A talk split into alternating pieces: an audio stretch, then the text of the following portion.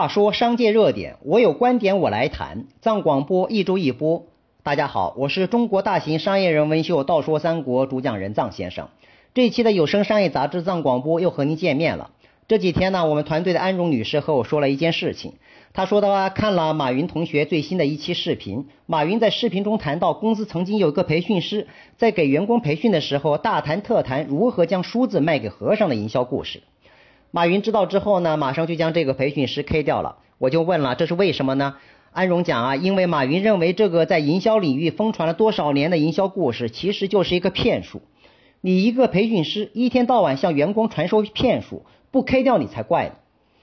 马云同学这话呢，我认为很靠谱。为什么呀？对，因为对于企业的市场营销工作，虽然离不开在顾客心目当中标榜或者树立一个美丽的谎言，但绝对不是为了设定一个骗局。即便我们销售人员能够通过这个骗局模式取得短期的销售目的，但最终这块市场是不可能会被夯实或者深深扎下根基。就像你说你有天灵灵地灵灵的万能的灵丹妙药，这是一样的道理。说到底呀，营销是艺术，也是一门综合的社会学科，尤其是离不开企业或者产品的营销文化底蕴。说到文化呢，这一期的商界热点，我们就来谈一谈咖啡文化中的王牌——美国星巴克。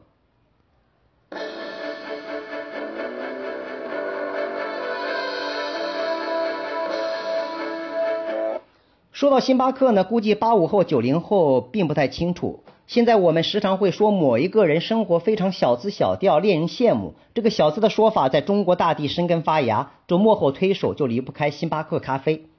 最近呢，星巴克又有了新动动作。在中国过去五年当中，星巴克在中国的门店数量从二零一一年的四百多家增至目前的两千三百多家。但是按照星巴克最新的信息披露呢，计划加大在中国地区的投资。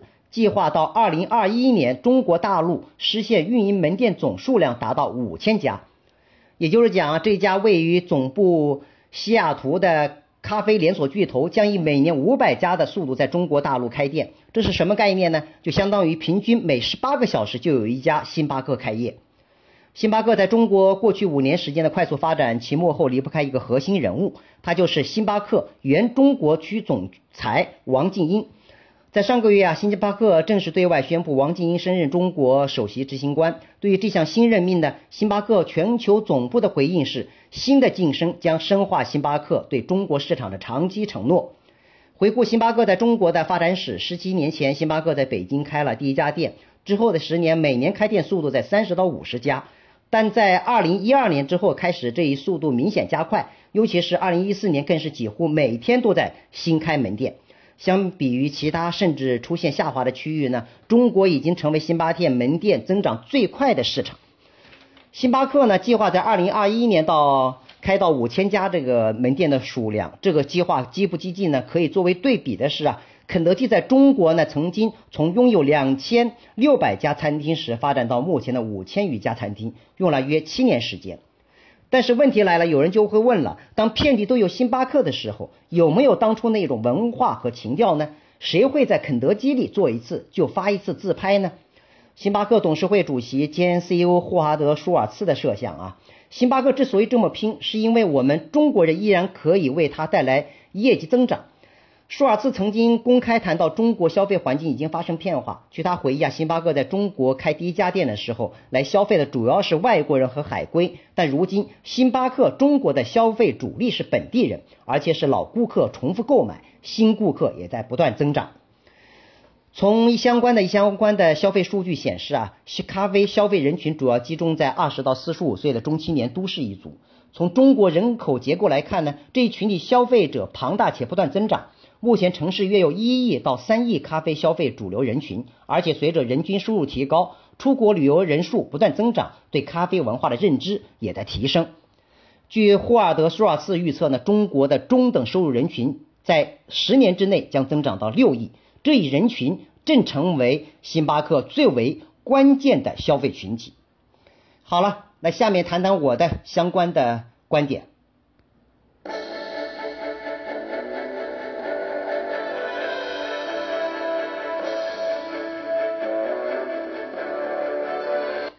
如果谈谈我的观点呢，我个人认为，星巴克这么多年以来在中国市场的成功，无非来自两大要点。一是什么呢？在如饥似渴的时代呢，域外文化对中国人的神秘诱惑到消费推崇，为星巴克创造了机会，这是非常重要的进入时机。包括麦当劳、肯德基洋快餐文化的进入，曾几何时代功不可没。所以讲啊，我们创业家、企业家在选择某一商业领域的时候，这个时机就很重要。包括欧美奢侈品牌在中国消费者心目当中拥有殿堂级的地位，均与这个时期对中国市场的直接的或者间接的窥探和尝试有关系。当然了，在中国近三十年的经济历史当中，即便一直呈现高速发展态势，但其中也免不了各种的经济动荡。所以讲，欧美企业的厉害之处就在于，它既然看上了中国，就准备好经营它的各种耐性。中国市场成了星巴克们最核心的经济增长指标。靠的就是各种实际的耐心。另外呢，它的成功之处就是店店铺经营的成本特点。在过往啊，这种域外文化一来到中国，就是时髦小资、具有价值标签的东西。星巴克也好，肯德基、麦当劳也罢，一进入中国呢，就拥有主动的谈判权。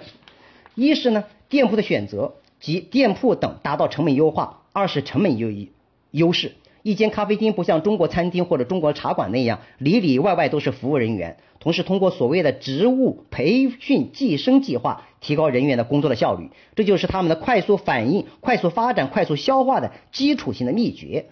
中国人为什么没有出现精品化的连锁茶馆？通过过高的高成本化的条件装饰传统文化，没有考虑到成本优先的原则。那么对于目前的星巴克而言，以上的成功优势对于现在的市场大跃进而言，依然可以得到保持。但关键的问题是，目前瞄准中国咖啡市场的不仅仅只有星咖星巴克一家，国内全国性的或者地方局部性的咖啡品牌可谓鱼龙混杂。即便未来可以开足五百家星巴克门店，但能否让五千家店铺得到盈利性经营或者长期保持，这是一个问号。为什么呢？首先，我们毫无疑问的是，首先一二三线城市的话，主要商业中心基本上都已经有星巴克入驻。要开辟新市场，只能把视线放到三线、四线甚至更基层的城市，因为星巴克在一线市场的店铺网点已经非常之密集。另外就是一二线城市消费分层化和消费主题化日趋明显，星巴克想在一二线城市通过细分模式抢占已无可能。但在国内鱼龙混杂的咖啡市场，星巴克开店容易，但在实际经营上，星巴克文化能否顺利渗透其中，这是值得商榷的。毕竟中国人对文化的推崇日渐多多元化，不管是任何年龄阶段的中国消费者，对中国文化也开始日渐推崇。尤其是你别小看九零后或者未来的零零后，他们的消费观念或许比父辈还要理性。从某种意义上而言，星巴克在一二线市场潜伏渗透，再到四面开花，是花了不少精力和时间的。那么，对于布局三线、四线市市场而言，我相信也需要不少时间和精力渗透其中。而且，它的意义不仅仅只是在于占据市场，更多的是控制和阻击各种的咖啡产品力量。今天谈了咖啡中的冠军，我就想啊，身为中国人，我们蛮悲叹的。作为同样为传统饮品的茶叶的种植及生产大国。我们中国至今没有一个响当当的冠军茶叶品牌，难道茶叶在我们中国只能成为老古董吗？